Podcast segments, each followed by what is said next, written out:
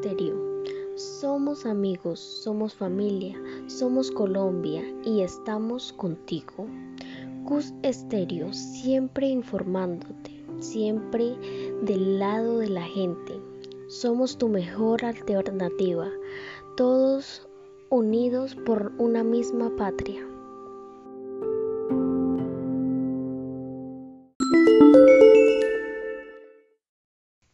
Todos bienvenidos a un nuevo programa, el cual se llama Informando a Colombia, en el cual les estaré contando acerca de todo lo que esté pasando en nuestro hermoso país. No se les olvide conectarse todos los miércoles a las 5 de la tarde por medio de la plataforma Anchor. Hola mis queridos oyentes, sean todos bienvenidos a nuestra primera emisión. Hoy voy a hablar acerca de lo que pasó el día miércoles 9 de junio del 2021 en las manifestaciones. La polémica sigue latente en el país por cuenta de una nueva jornada de paro nacional, ya que completa 41 días en medio de una complicada situación que atraviesa, además de la pandemia del temeroso COVID-19.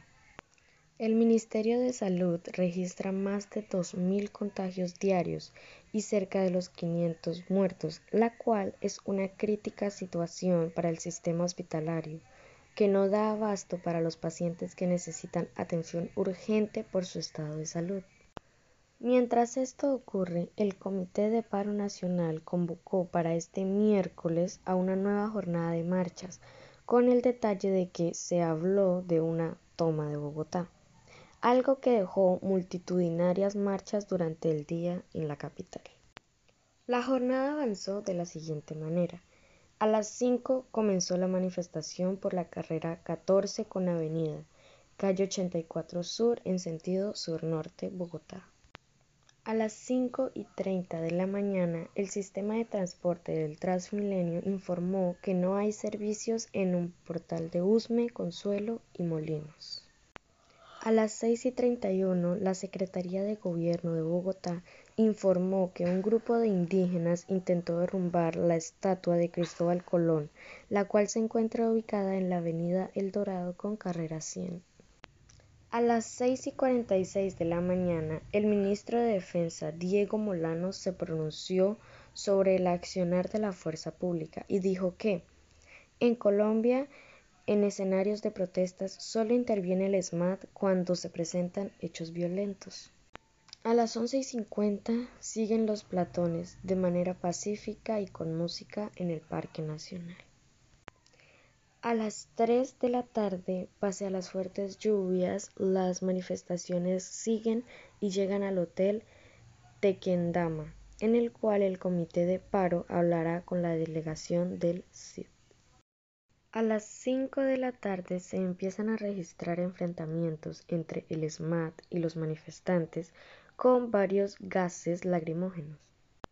Y por fin a las 5 y 20 de la tarde se pronuncia el Comité de Paro en Colombia. A las 5 y 45 la alcaldesa de Bogotá, Claudia López, se pronunció sobre la situación de orden público en el Portal de las Américas.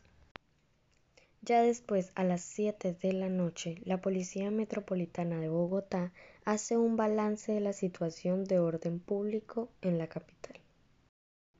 En cuanto en otros lugares, a las 7 y 10 en Bucaramanga se reportaron enfrentamientos entre los manifestantes y la fuerza pública, y en Popayán un equipo de prensa denuncia agresiones por parte del SMAT al cubrir las protestas. Cuidemos el agua. Todo depende de nosotros. Cierra las llaves mientras te cepillas o enjabones. Porque acuérdate que sin agua no hay futuro. Cuidemos el agua. Es responsabilidad de todos.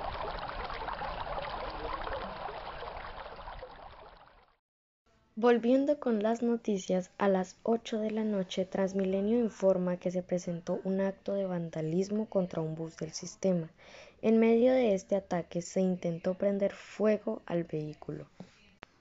A las 9 y 10 de la noche se da a conocer denuncias de presunto abuso de miembros de la policía contra los manifestantes y miembros de la prensa en el portal Américas.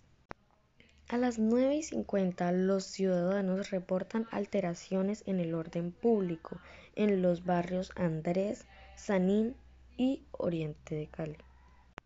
A las 10 y 50 los ciudadanos reportan enfrentamientos entre los manifestantes y la fuerza pública en el sector de la Avenida La Independencia en Cuba, Pereira.